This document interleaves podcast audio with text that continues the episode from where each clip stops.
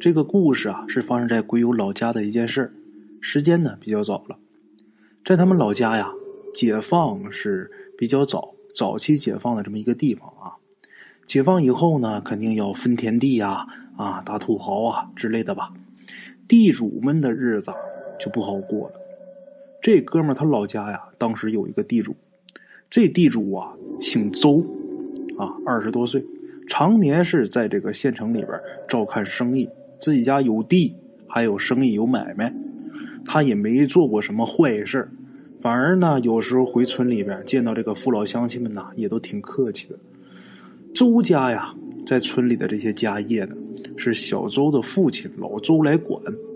解放的时候呢，这老周啊已经去世两年多了。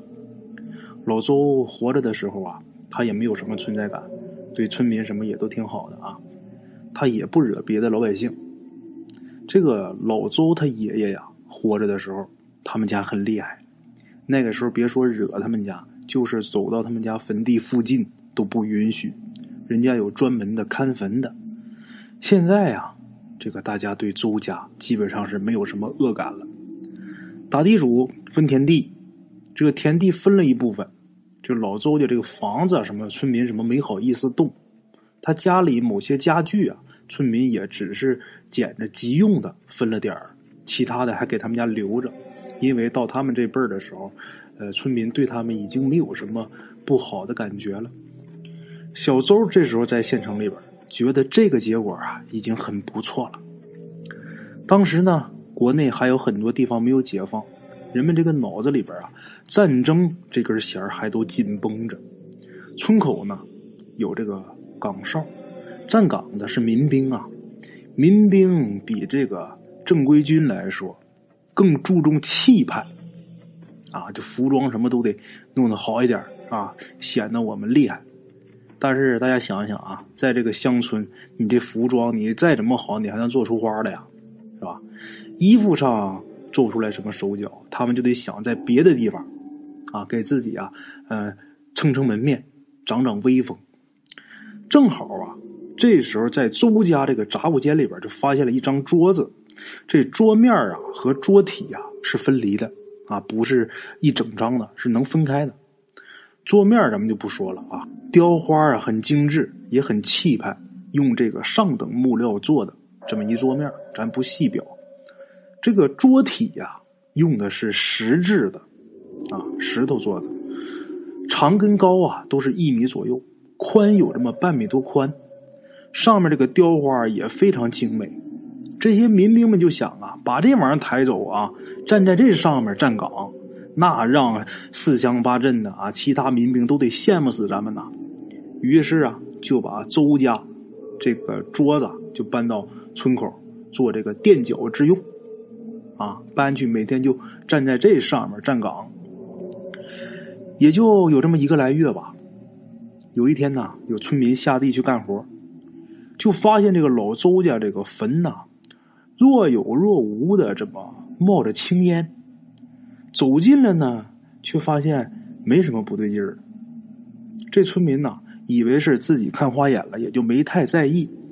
后来呢，越来越多的人发现了这种情况，村里呢，逐渐就开始议论了啊，慢慢的就议论开了。如果说光这么一件事那还没什么。后来呀，这个民兵晚上站岗的时候。有的时候呢，就会觉得脚下的这个桌体里面好像有东西往外顶啊。这时候把这两件事这么一凑，村里边就有几个老人站出来了。这几位啊，都是七八十岁的老人了。他们呢，想起来一个传说。咱先说一下啊，当时呢，有党员在他们村里边做工作啊，这个工作人员呢。可能啊，一个村也就这么一个党员，但是这一个人呐，他就能把村民给组织起来，所以大家当时都很信服他们啊。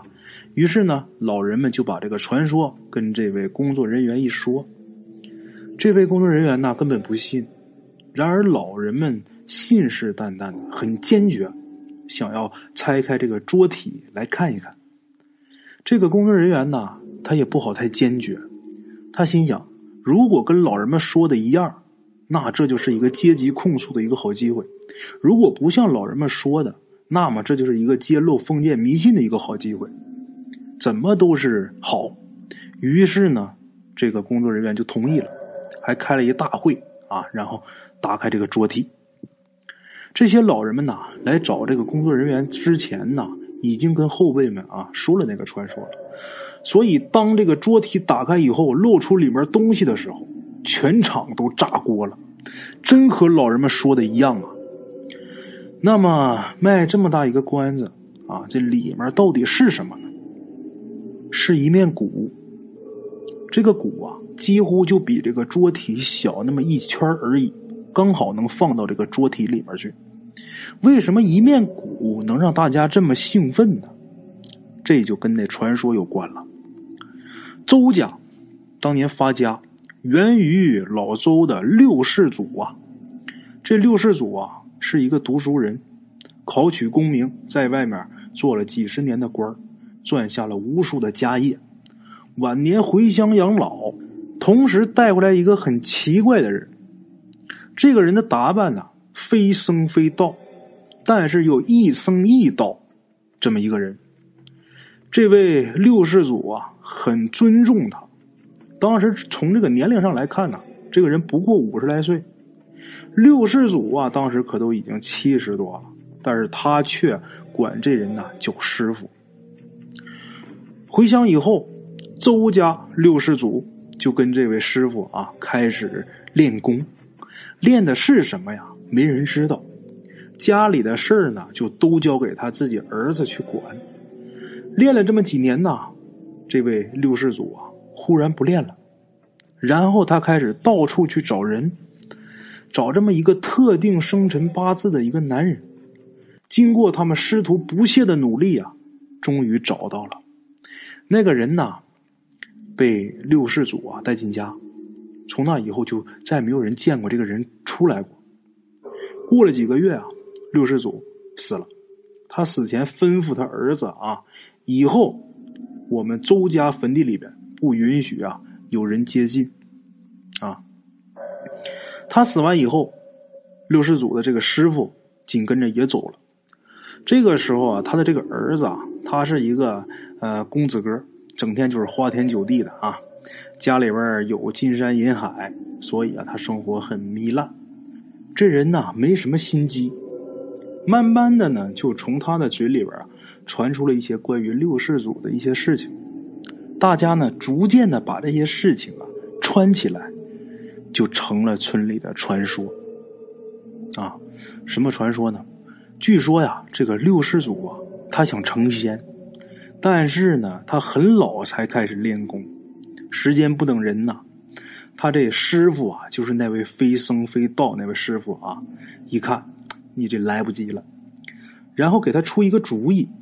什么主意呢？做一面灵人鼓，啊，据说呀，这是道教一个比较有名的人物传下来的一个法术。此人呐，出阴入阳，练成这面鼓。人死后啊，三年整，鼓声会自动振起。当然啊，凡人的耳朵是听不见的。亡魂听到以后啊，就会脱离阴间，立刻成为鬼仙。再等九年之后。鼓声再起，啊，这个鬼仙则会变为地仙，而且呀，灵人鼓效用长远，可以保治古人，包括治古人在内啊，六世子孙都可以这样称为地仙。但就是啊，这鼓的制作比较残忍，怎么的呢？要找一个生辰八字啊相符合的人，然后啊剃去全身的毛发。然后再用这个鱼胶一层一层的涂在这个人的身上，这鱼胶中还要掺杂一些动物的毛，也不是什么珍禽异兽啊，就是常见的动物，而且要在这个人没死的时候把它塞进这个骨里边去，然后画符念咒，经过多少天把这个已经干瘪的死人拉出来，再用一种不为人知的办法。除去死人头上的胶，然后将他整个呃头和面的皮呀都剥下来，钉在这个骨内的底儿上，啊，就这样，有了这个传说在，大家一看到这个鼓的时候啊，就想起这个传说中治蛊的这个方法啊，这些百姓们又害怕又恶心呐，尤其是曾经在上面站岗的这些民兵们啊，那心里边犯膈应。到最后啊，还是咱们这位工作人员比较坚强啊，就说。咱们打开看看，是不是跟传说中的完全一样？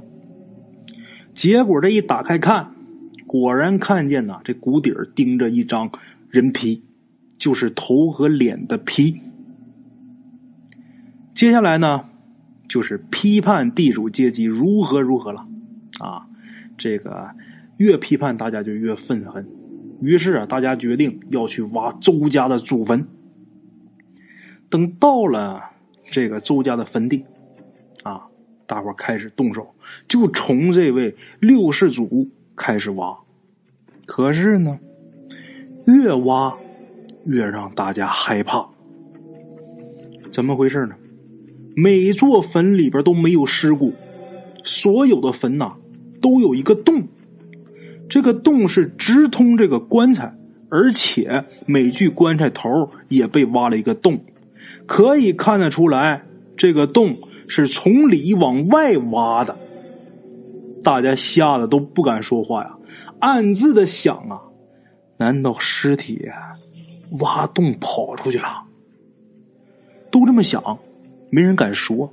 这时候有个嘴快的就说：“你们看，这像爪子挖的。”这时候被众人呐怒目而视，他呢也就不敢再言声了。最后啊，一个接着一个挖，挖到老周坟的时候，还好，他还在，就是这位小周地主他父亲刚死两年多嘛，啊，他这尸首还在。然而这个尸身上却一点都没有变坏，尸体在两年多，这个尸首没有变坏，只不过呢姿势变了。这老周下葬的时候啊。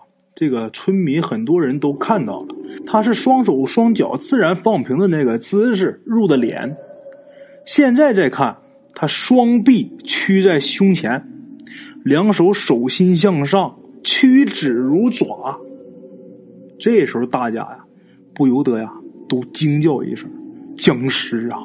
啊，这要变僵尸啊！”